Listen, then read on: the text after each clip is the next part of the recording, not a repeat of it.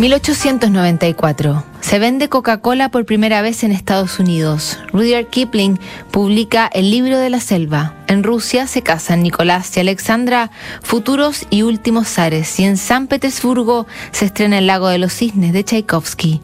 Tres años antes, una joven polaca humilde y brillante ha llegado a Francia a estudiar química, física y matemáticas.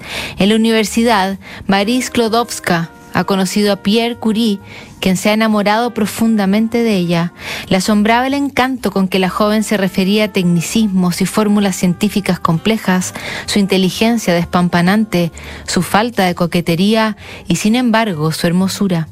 Cuando se acercaba el verano y la amenaza de separarse era la permanente angustia de Pierre, trata de convencerla de lo importante que es para su investigación y su carrera regresar a Francia, y por si acaso eso no era suficiente, también le pide que se casen. Una y otra vez, pero ella sospechaba que ciencia y familia eran incompatibles. Regresa a Polonia, Pierre clama discretamente por ella en las cartas que le envía, como esta, fechada el 10 de agosto. Nada me habría sido más placentero que tener noticias tuyas. El prospecto de pasar dos meses sin saber de ti fue extremadamente desagradable. Por lo mismo, tu pequeña nota fue más que bienvenida. Espero que estés aprovisionándote de buen aire y que vuelvas a nosotros en octubre. Lo que es yo, creo que no voy a salir a ningún lado, me quedaré en el campo, donde paso todo el día enfrente de mi ventana abierta o en el jardín. Nos prometimos ser a lo menos grandes amigos, ¿no es así? Espero que no cambies de opinión, pues no hay promesas que generen obligación. Este tipo de cosas no pueden ordenarse a voluntad. Sería muy bueno, aunque creo que es difícil que suceda, que pudiéramos pasar nuestras vidas cerca el uno del otro, hipnotizados por nuestros sueños, tu sueño patriótico, nuestro sueño humanitario y nuestro sueño científico. De todos estos sueños, el último es, creo yo, el único legítimo. Quiero decir con eso que no tenemos el poder para cambiar el orden social e incluso si pudiéramos no sabríamos qué hacer. Al actuar sin importar en qué dirección, nunca estaríamos seguros de estar haciendo más mal que bien al retrasar alguna solución inevitable.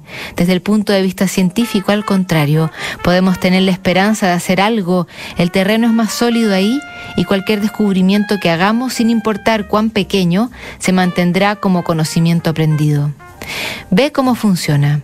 Hemos acordado ser grandes amigos, pero si te vas de Francia en un año más, sería una amistad demasiado platónica, una del tipo que tienen dos criaturas que nunca volverán a verse. ¿No sería mejor que te quedaras conmigo? Yo sé que esta pregunta te enfurece y que no quieres volver a hablar de ello y además me siento tan absolutamente indigno de ti desde cada punto de vista. Pensé pedirte permiso para encontrarme contigo por casualidad en Friburgo, pero si no me equivoco, te vas a quedar ahí solo un día y ese día le pertenecerá naturalmente a nuestros amigos los Kavalskis. Créeme que soy tu muy devoto, Pierre Curie. La conocía, trataba de evitar provocarla, encender su furia o incomodarla con su amor y sus necesidades de ella, pero al final consigue lo que quiere. Se casan en 1825, en 1903 ganan el Nobel de Física, ella también, viuda ya, recibiría el de Química en 1911. Seguimos revisando mañana más cartas en Notables.